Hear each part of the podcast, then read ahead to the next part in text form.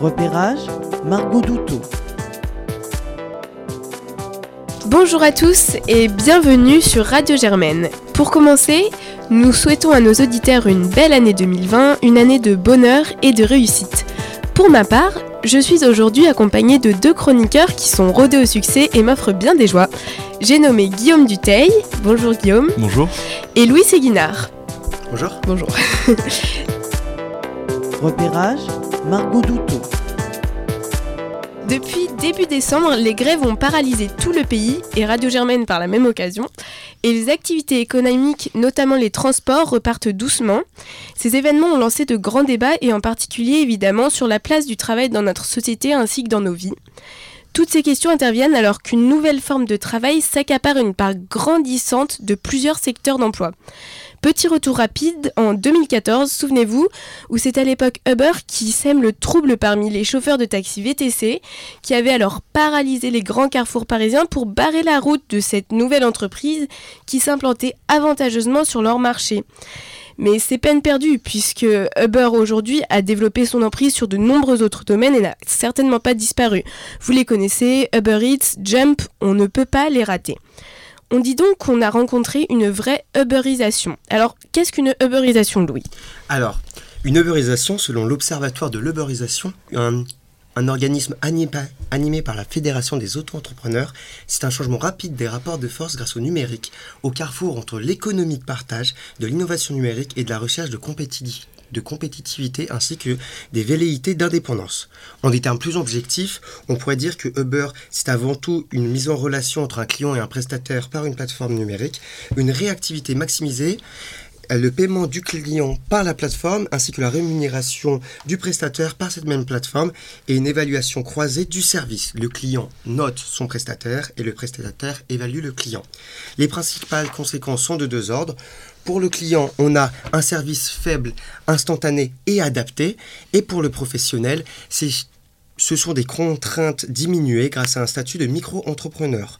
L'uberisation, comme vous l'avez dit, est multiple et on peut avoir part à la pluriactivité, c'est-à-dire avoir plusieurs activités en étant une seule personne individuelle. En somme, l'ubérisation est d'abord un nom dérivé d'une grande entreprise américaine, mais désigne aujourd'hui un processus de transformation du rapport salarial, où l'intermédiaire entre le client et le prestataire est assuré par une plateforme numérisée. Merci beaucoup Louis pour, euh, pour euh, ces précisions. Euh, et puis l'ubérisation, outre la diversification des, des domaines d'activité qui sont aujourd'hui couverts par l'entreprise Uber qui a donné son nom au phénomène, cette ubérisation, elle a aussi conduit à la diversification des entreprises qui fonctionnent sur le même système. Par exemple Airbnb, par exemple Amazon, Blablacar. Et parmi les concurrents directs de Uber Eats, il y a un britannique, particulièrement implanté en France. Ils sont souvent comparés jaugé. J'ai nommé Deliveroo et nous avons aujourd'hui la chance, pour parler de la flexibilisation dans cette émission, d'avoir à notre table le responsable des relations institutionnelles de l'entreprise Deliveroo. Bienvenue, monsieur Louis Lepioufle. Merci. Merci beaucoup d'être euh, à nos côtés. Alors, Guillaume, je te laisse présenter Louis Lepioufle. Bon, et eh bien, bonjour à vous, Margot et Louis, et, et bonjour à notre invité Louis Lepioufle. Alors, euh, rappelons rapidement votre euh, parcours à nos, auditeurs pardon, en commençant euh, votre présentation par le plus important. Vous êtes breton et fier de l'être. en effet, vous êtes né à Loudéac, un petit village de, de Côte d'Armor. Et petit, vous étiez déjà intéressé par la politique. quand vous étiez collégien, vous avez été élu au conseil communal des jeunes de votre ville. Et l'histoire retiendra notamment que c'est grâce à vous qu'un projet de skatepark a pu voir le jour dans cette charmante bourgade bretonne. Après vos années lycée, vous choisissez de poursuivre vos études à Rennes, cursus administration économique et sociale. Bien entendu, vous êtes élu au bureau des élèves. En 2009, vous choisissez de quitter votre Bretagne pour aller étudier la science politique et les relations européennes à Genève. Bien entendu, vous êtes élu à l'association des étudiants de l'Institut. Vous décidez alors de rester en Suisse pour travailler dans la diplomatie. En 2012, vous choisissez de retourner en France pour devenir collaborateur parlementaire d'une nouvelle députée encore assez peu connue, Axel Lemaire. Bingo, en 2014, vous la suivez jusqu'à Bercy, vous devenez son chef de cabinet au secrétariat au numérique. En 2015, vous confiez au sujet de votre avenir au journal Le Télégramme J'aimerais travailler dans une entreprise du numérique française qui paye ses impôts en France. Vœux prémonitoire, puisque vous êtes devenu aujourd'hui responsable des relations institutionnelles de Deliveroo. Alors c'est gagné donc? Gagner, c'est un grand mot. je pense que l'histoire se construit chaque jour. Et, et vous l'avez résumé, l'histoire est encore courte. je trouve que euh, quand je parlais à l'époque euh, de rejoindre une entreprise qui, euh, qui était française, en l'occurrence Deliveroo n'est pas français, mm. une entreprise dont le siège est basé à Londres, qui paye ses impôts, oui. Ça, on, l'oublie fréquemment, mais c'est pourtant vrai et on publie chaque année nos, nos comptes, on les rend publics qu'il y ait des, des gains ou des pertes. donc oui, c'est en bonne voie en tout cas. Et alors, d'après votre point de vue de responsable de, la communication institutionnelle de Deliveroo également, est-ce que vous pourriez nous présenter de manière synthétique cette entreprise, s'il vous plaît, pour nos éditeurs? Euh, je pense que pour comprendre comment Deliveroo est arrivé sur le marché, il faut prendre un peu de, recul dans le temps euh, et euh, repenser à ce qu'était le marché de la livraison de repas euh, il y a quelques années. si on regarde dans les années 90-2000, quand vous vouliez commander un plat, vous alliez téléphoner au restaurant, vous lui envoyiez un fax même. ce que je pense autour de la table, vous n'avez pas connu. ensuite, il y a une nouvelle étape avec des euh, je dirais des places de marché euh, qui s'appelaient à l'époque Allo Resto, euh, où vous, alliez directement sur le site internet, vous choisissez votre menu, le restaurant s'occupait de faire la nourriture et de livrer. et ensuite, au début des années 2010, donc Deliveroo par exemple en 2013, vous avez eu des entreprises, donc des plateformes de mise en relation qui euh, proposaient un nouveau service puisque ça mettait euh, à disposition l'ensemble des restaurants de votre quartier euh, qui n'avaient pas forcément de service de livraison.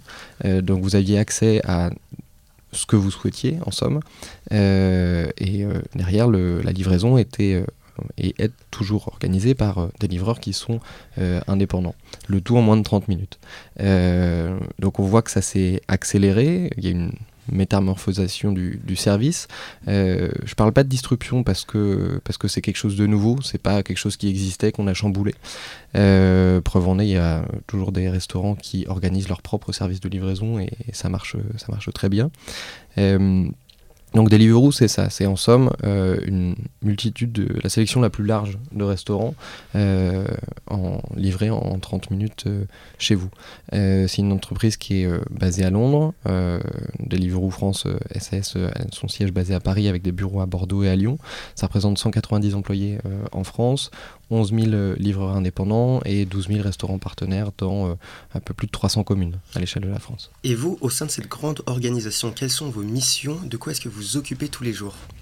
D'une multitude de choses, euh, mais euh, principalement de, deux axes. le premier, c'est la communication de l'entreprise, et le deuxième axe, c'est la relation, les relations institutionnelles. C'est donc le lien de Deliveroo avec l'ensemble des institutions de notre République. Donc ça va de, je dirais, des, des élus locaux dans lesquels on sur les, sur les villes dans lesquelles on est, on est présent, euh, puisque Deliveroo est une entreprise euh, qui a une, je dirais une implantation physique qu'on voit chaque jour dans la rue. Euh, il y a donc des interactions qui se font notamment sur l'aménagement de pistes cyclables, sur le lien que les restaurants ont avec leur mairie, l'apport du service sur la ville à l'échelle d'une communauté. Vous avez également au niveau du Parlement, puisque je dirais à la fois sur le statut d'indépendant et à la fois sur le secteur de l'évolution de la restauration au sens large. C'est des débats qui sont en cours au, Parlement euh, et c'est un sujet qui est attentivement suivi également par le gouvernement euh, et par, euh, et par l'administration.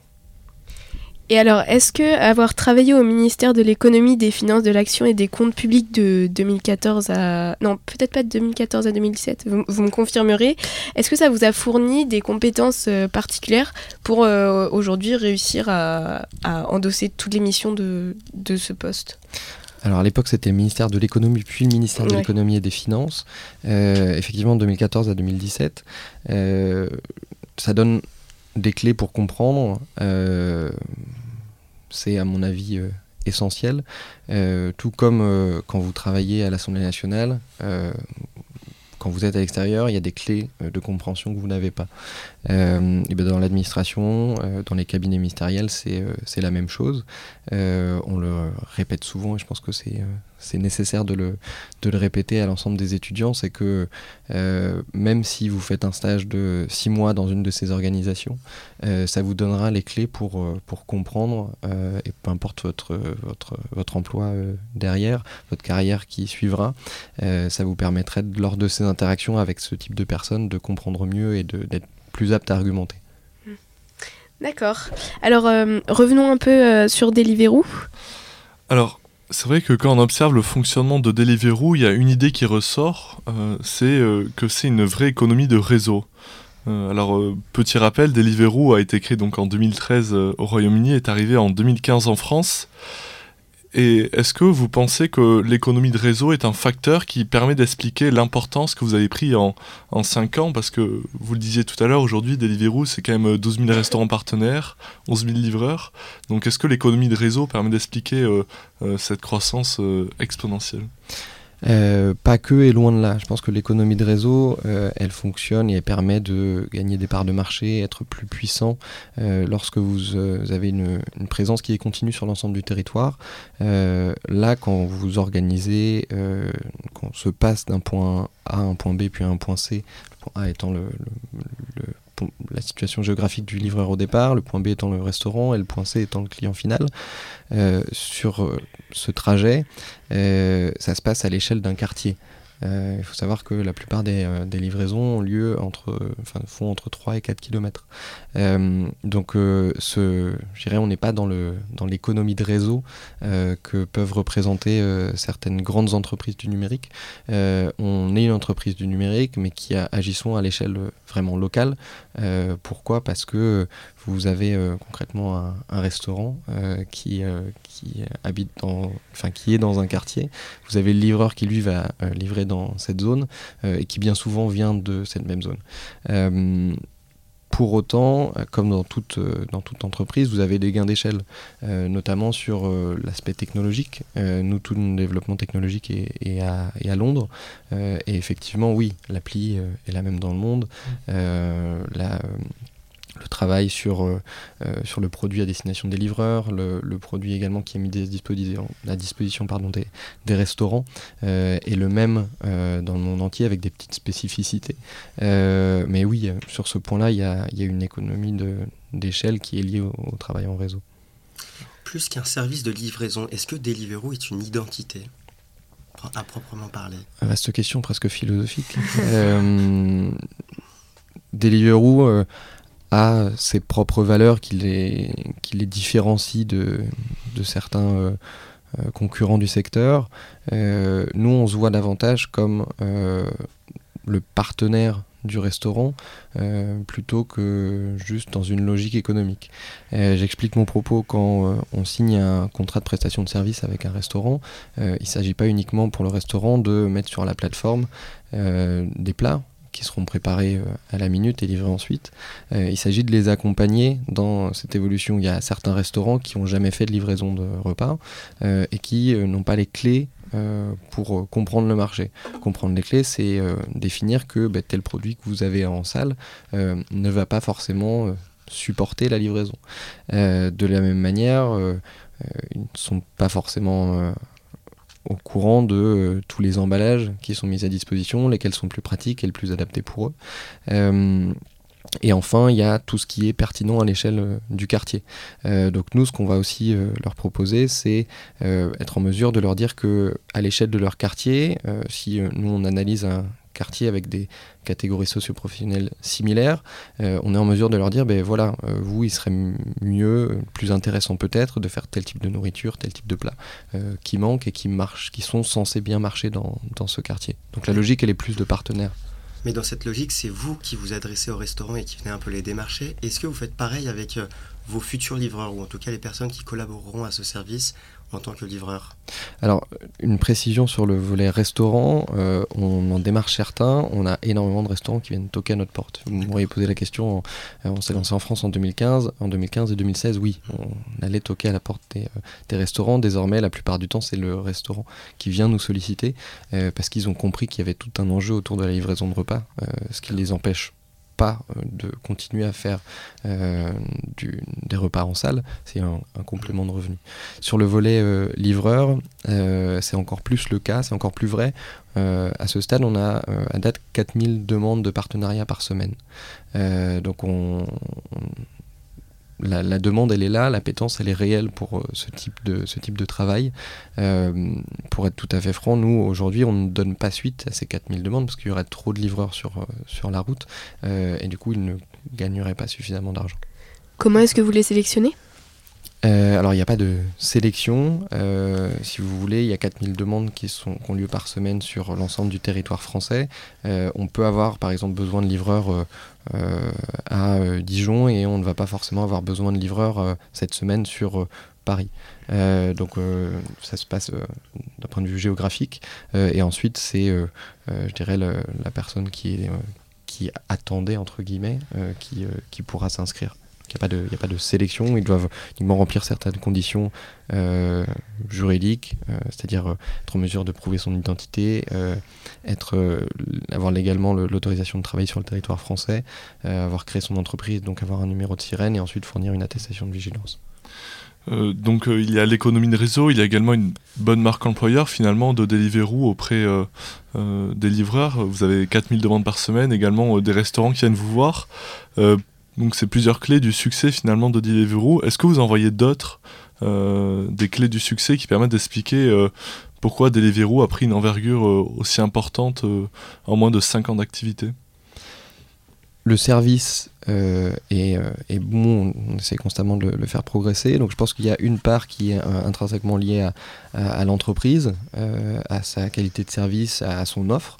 Mmh. mais de l'autre côté, et c'est intimement lié à, ça, c'est l'évolution aussi de, des attentes des clients et je dirais même plus loin de l'évolution de la société.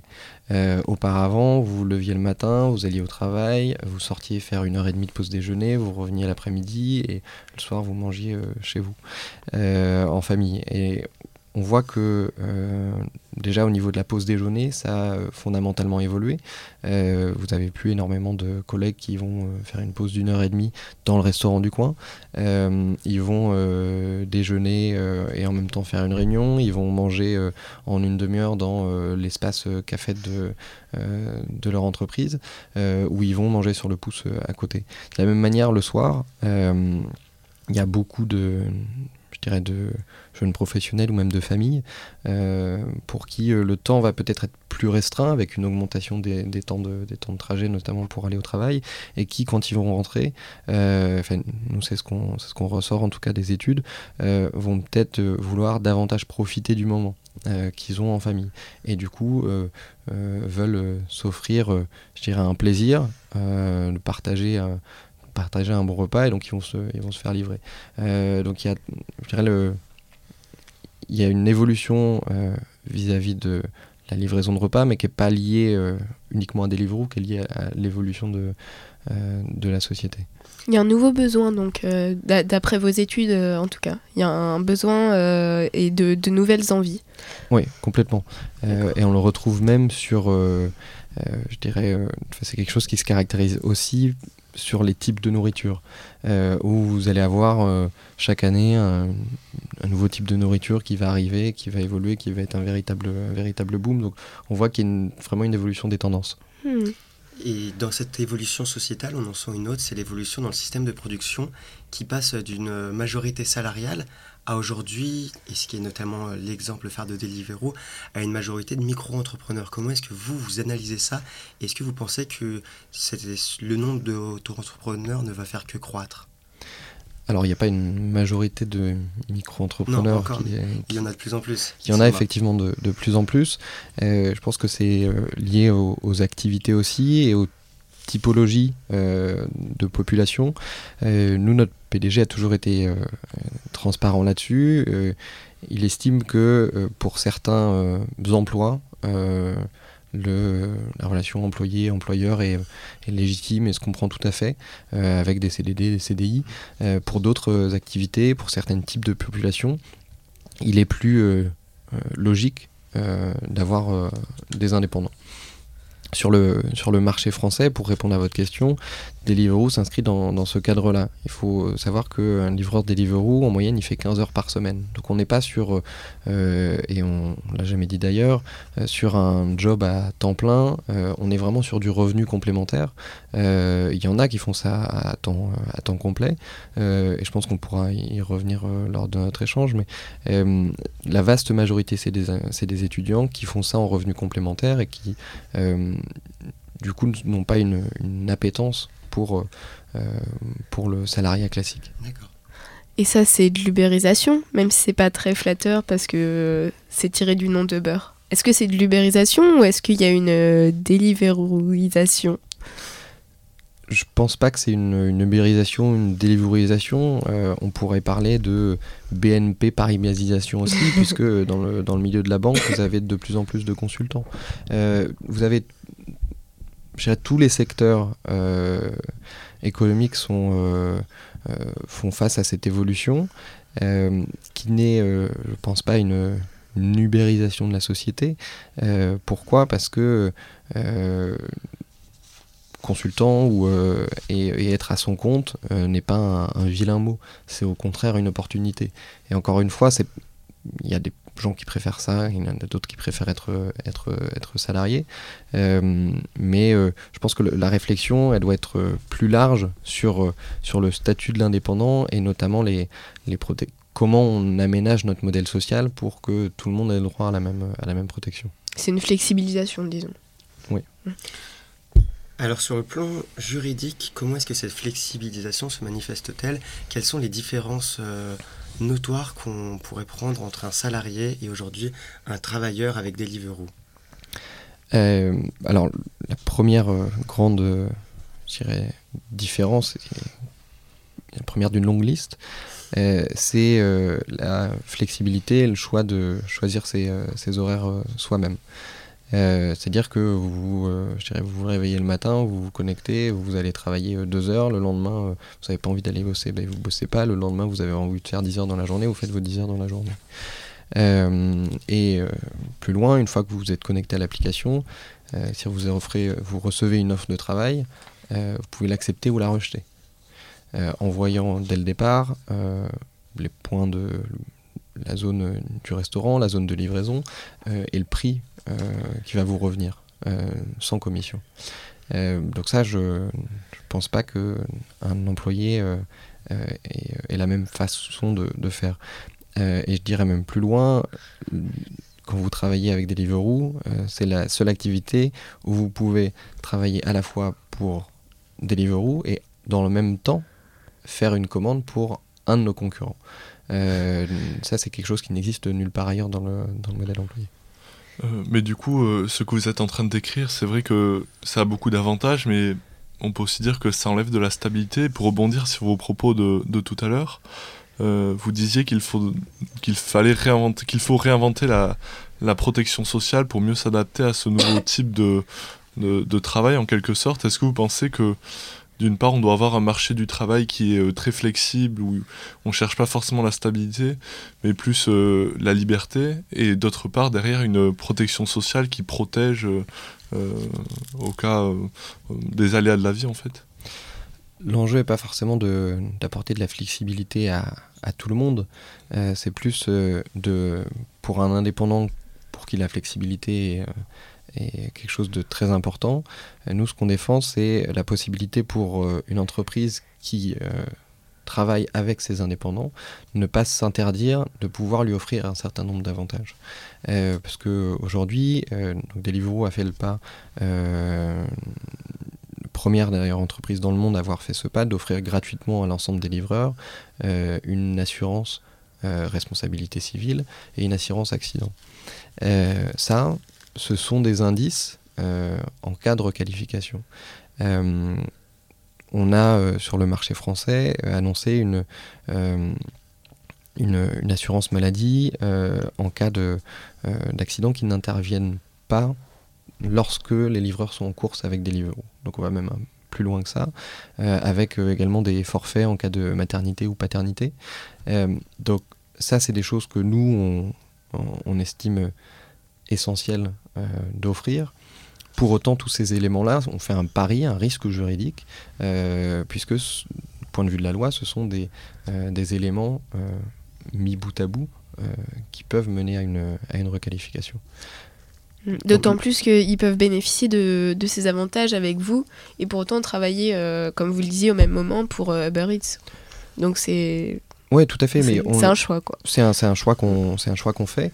Mm. donc nous notre position elle est elle est de, de dire que il faut permettre de la flexibilité, mais il faut aussi permettre euh, aux entreprises comme Deliveroo d'offrir ces avantages et que ça ne fasse pas l'objet, euh, que ça ne soit pas des indices en vue d'une requalification, parce qu'il s'agit d'avantages, en, soi d'avantages sociaux.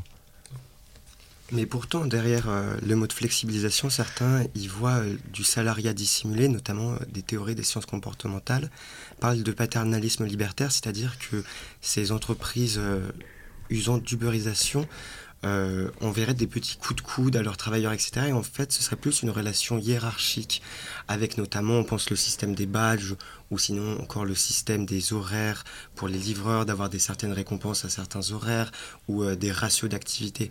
Est-ce que vous, vous pensez que vos travailleurs chez Deliveroo, ils ont cette sensation d'avoir une hiérarchie, d'être un peu poussés par derrière, ou est-ce que vous pensez vraiment leur donner une totale liberté?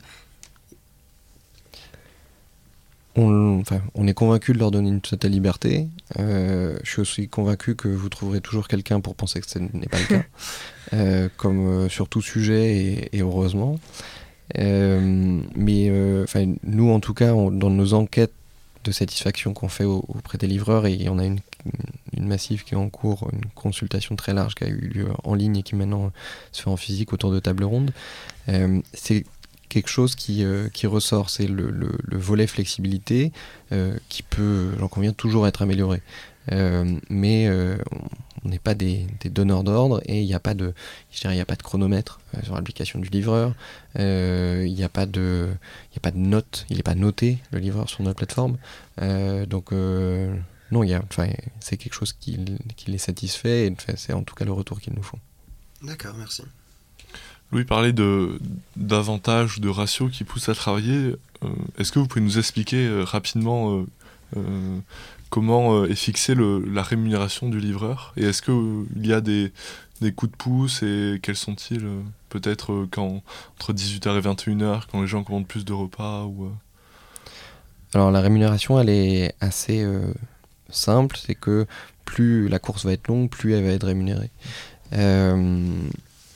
Ce qui fait que une course euh, est en moyenne rémunérée à l'échelle de, la France entre 4 et 9 euros.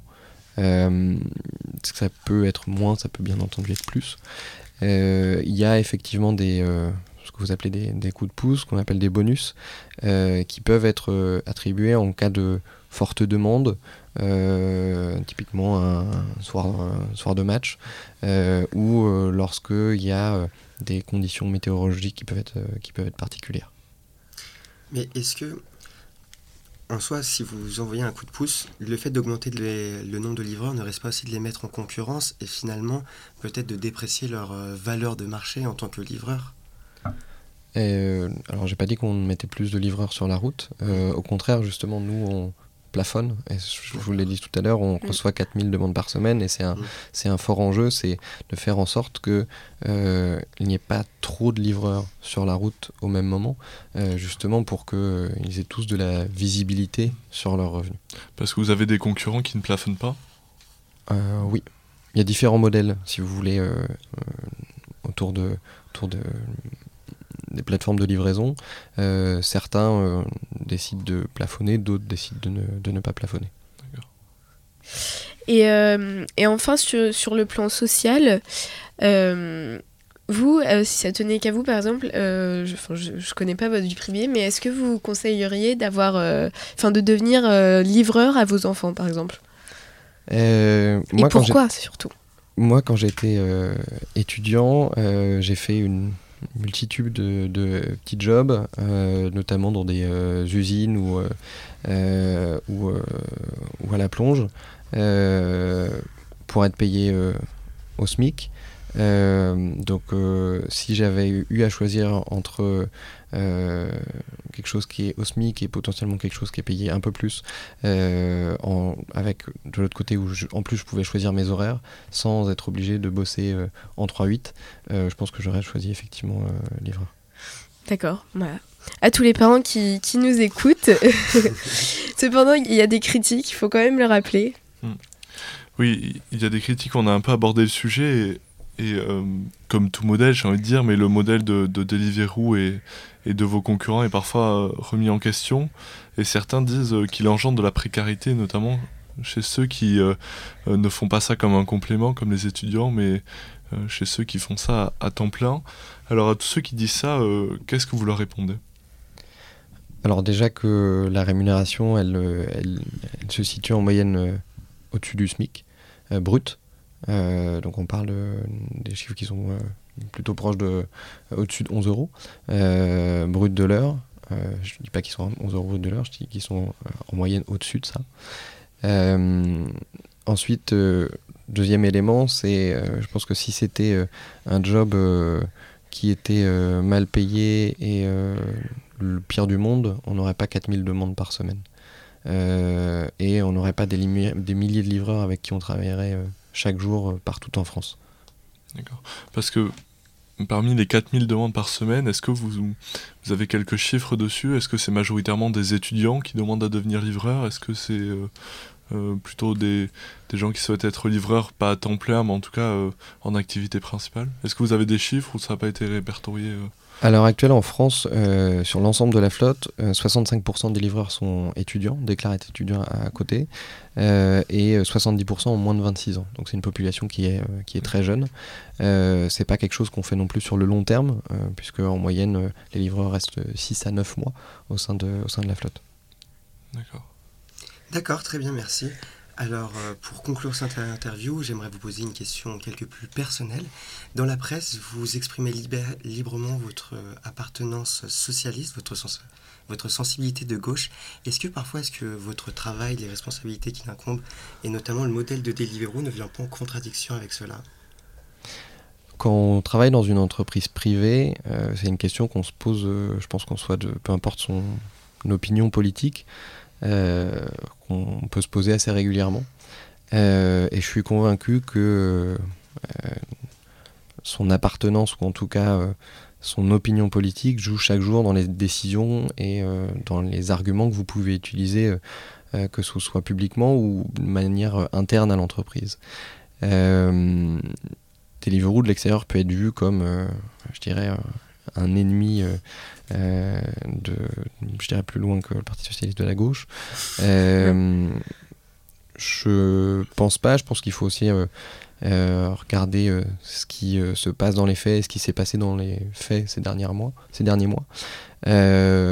donc comme toute personne dans une entreprise, on se pose parfois des questions, mais je pense qu'il faut aussi regarder ce que l'entreprise était en 2015, euh, ce qu'elle est devenue aujourd'hui et euh, toutes les améliorations qu'il y a eu. Est-ce qu'il y a des choses que vous aimeriez encore changer peut-être?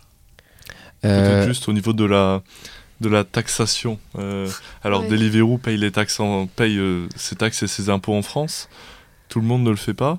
mais est-ce que du coup au niveau de, de, ce nouveau mode de production, vous pensez qu'il faut réinventer un système peut-être euh, fiscal plus spécifique euh, Et si oui, euh, quel serait-il? Vaste débat. je, suis loin d'avoir. Vous avez une heure. je ne vais pas avoir la prétention d'être d'être fiscaliste, mais les débats qu'il y a entre la France et les États-Unis et plus récemment l'annonce de, de, la France de, de suspendre le paiement de, euh, de taxes liées à la, TSN jusqu'au mois de décembre dans le cadre des, euh, euh, discussions à l'OCDE démontre bien que le sujet est vaste. nous, Deliveroo, on est une entreprise qui a une activité physique locale et donc notre impact économique, mais aussi ce qu'on doit déclarer aux autorités françaises et, et, je dirais est assez simple. et c'est pour ça que je pense qu'on n'a pas de problème d'un point, de vue, point de vue taxation. Il y a beaucoup de questions qui se posent, c'est vrai, sur, le, sur comment on adapte la fiscalité euh, à l'échelle du numérique. Euh, je suis loin d'avoir la réponse. Si le sujet était simple, je pense que ça fait longtemps qu'on aurait trouvé la solution. Euh, donc on verra ce que, ce que les débats à l'OCDE vont porter. Alors, à, vous, écouter depuis euh, tout à l'heure, je me pose une, dernière question. Votre parcours, euh, que Guillaume nous a brièvement résumé, a été ponctué d'élections. Euh, et puis, vous déclarez aussi souhaiter améliorer le quotidien des gens, etc. Alors, ça, ça fait très phrase de politique. Donc, à quand le prochain mandat? Est-ce que l'arène politique ne vous ferait pas de l'œil? Est-ce que vous venez ici peut-être pour déclarer votre candidature au municipal de Loudéac en 2020 Ce serait formidable. Ce serait formidable que Radio Germaine euh, accueille ce type d'intervention. oui, surtout de votre je part. Vous le souhaite. Euh, non, je pense que quand on, quand on a fait ou quand on a touché à la politique, euh, enfin, on dit souvent que la politique c'est comme un virus. Mm. on n'arrive pas à s'en défaire. je suis convaincu que c'est vrai. la preuve, je, je m'en suis pas tant éloigné que ça en mm. Faisant des relations institutionnelles. Euh, donc euh, non, j'ai pas en tête d'être d'être candidat euh, dans les mois ou même je pense les années qui viennent. je suis je suis très heureux d'être d'avoir franchi le, le, pas de, du secteur privé où on apprend énormément. mais mais oui, comme je pense comme tout citoyen qui s'y intéresse, garde je garde un, un œil et, et, un avis à viser sur sur ça. Eh bien, nous aussi, et c'est la fin de cette interview, sauf si vous avez quelque chose à ajouter. Euh, que c'est une super radio. merci, beaucoup. Euh, merci encore plus du coup d'être venu sur euh, nos ondes. Merci à nos chers éditeurs d'avoir écouté cette première émission de repérage de l'année 2020. Et puis nous vous souhaitons une bonne continuation, peut-être une belle carrière politique. Et bonne journée à tous sur les ondes de Radio Germaine. Repérage, Margot Douteau.